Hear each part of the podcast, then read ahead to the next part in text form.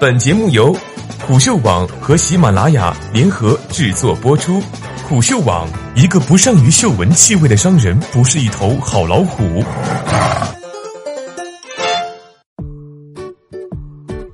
最牛的创业者每天都在轻度喜悦和轻度沮丧之间。作者：华映资本。张一鸣有次在采访中说，创业者最好的状态是在轻度喜悦和轻度沮丧之间。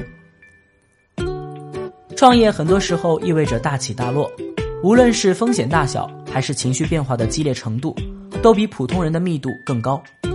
我们曾聊过的绝望之谷和希望之坡。就伴随着这样的内心起伏，而能在变化和不确定中依然保持不太激动、不太郁闷、睡眠充足，拼的就是极强心力。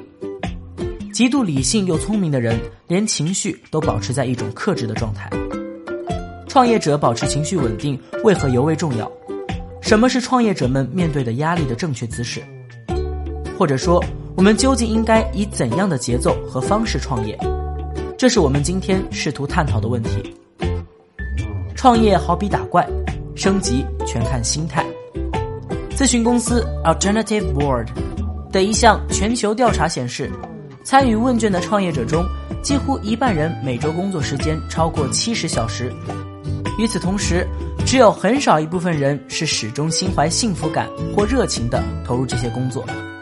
大部分创始人努力工作，是因为感到了肩上的责任。直面市场、投资人和业务成败，对公司运转中出现的每一种结果负责。可以说，创始人几乎总是全公司压力最大的那一个。长时间的高压让人感到烦躁、失眠、健忘、情绪低落、脾气暴躁。倦怠感可能发生在任何人身上，无论他们多么热爱自己的工作。网景创始人 Mark Andreessen 这样形容他的创业体验。创业这件事会使你进入一种与你曾经经历过的任何事情都不一样的情绪状态。你每天也许都会有一种不同的状态。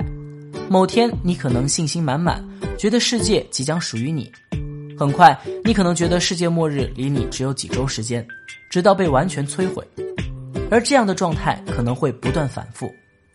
没错，与吃喝拉撒一样，情绪是一种正常的生理反应，尤其对于创业者。偶尔的情绪流露显得真诚，但这里仍有一个底层原则值得反复记住：先处理问题，后处理情绪。一个情绪稳定、状态可预期的创始人，无论对于员工、公司还是投资人而言，都值得跟，值得投。奈飞文化手册中也强调，公司要聚集一帮成年人，招人就要招那些高素质和高度自律的人。人招来之后，不用太花心思去管理他们。只要给他们足够的发挥空间，他们自然会创造出一个又一个让你惊讶的成果来。所有人都应该为自己的行为和结果高度负责。比发现问题更重要的是能解决问题。更何况，很多时候你的主观意识也比想象中力量更大。生活的百分之十由发生在你身上的事件本身决定，而另外的百分之九十取决于你对此的反应。换句话讲。除开一小部分事情无法被人力左右，生活中的大部分境遇都取决于我们自己。任由情绪带着自己跑，谁都解救不了你的坏运气。遇事不急不怕，情绪亦可量化。引起情绪的并非事情本身，而是我们对此的看法。合理情绪心理疗法的创始人爱丽丝也这样认为。那么。创业者如何在保证业务高效进行的同时，以聪明的方式实现自我调节？首先，你要知道，良好稳定的情绪有哪些衡量尺度。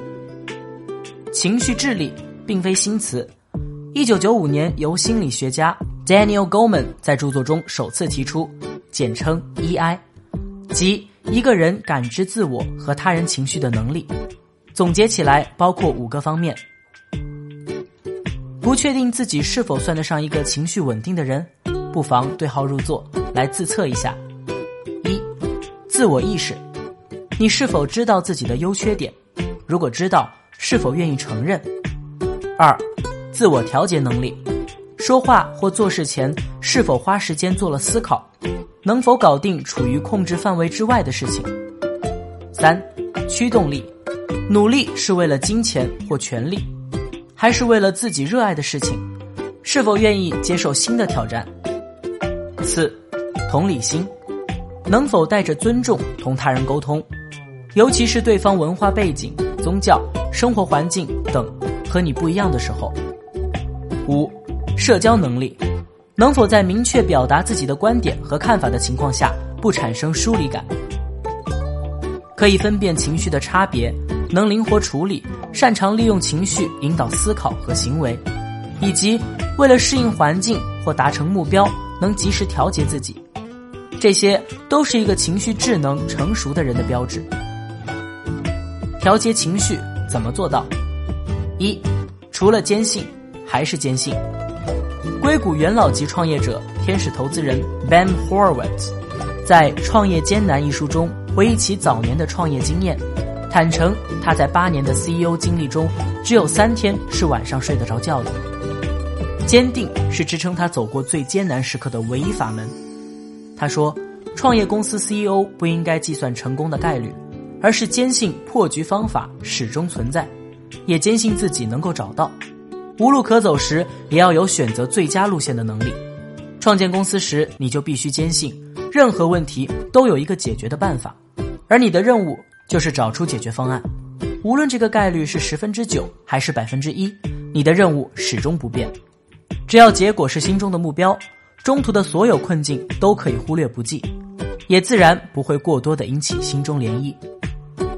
二，先解决问题，再照顾情绪。去年，特拉斯位于加州和内华达州的工厂两度发生火灾，生产短暂陷入停滞。Elon Musk。也因为外界铺天盖地的安全质疑，被瞬间卷入舆论中心。这位 CEO 在每周工作时间长达八十至九十小时的巨大压力之下，反应迅速，立刻敦促上报工人受伤情况，并随后在内部邮件中宣布将亲自前往工厂车间，执行和受伤员工同样的工作，以便更好地找出事故原因。公司的危急关头，行动才是良药。解决问题应该始终是创业者的行为核心。迅速的反应和落到实处的同理心，不仅加快了外部舆论平息，也安抚了因为事故频发而心存芥蒂的员工。三，拼命之外，温和的力量。那时候我们平均每天工作时间近十五个小时，一年大概只休息七天。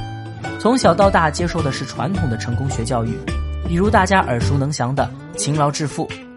盛大联合创始人陈大年在起步早期，也相信“九九六式”的创业拼命观。在经历过高强度工作带来的一次濒死体验之后，他逐渐意识到节奏的重要，温和的做事情，而不是疯狂拼命拼时间。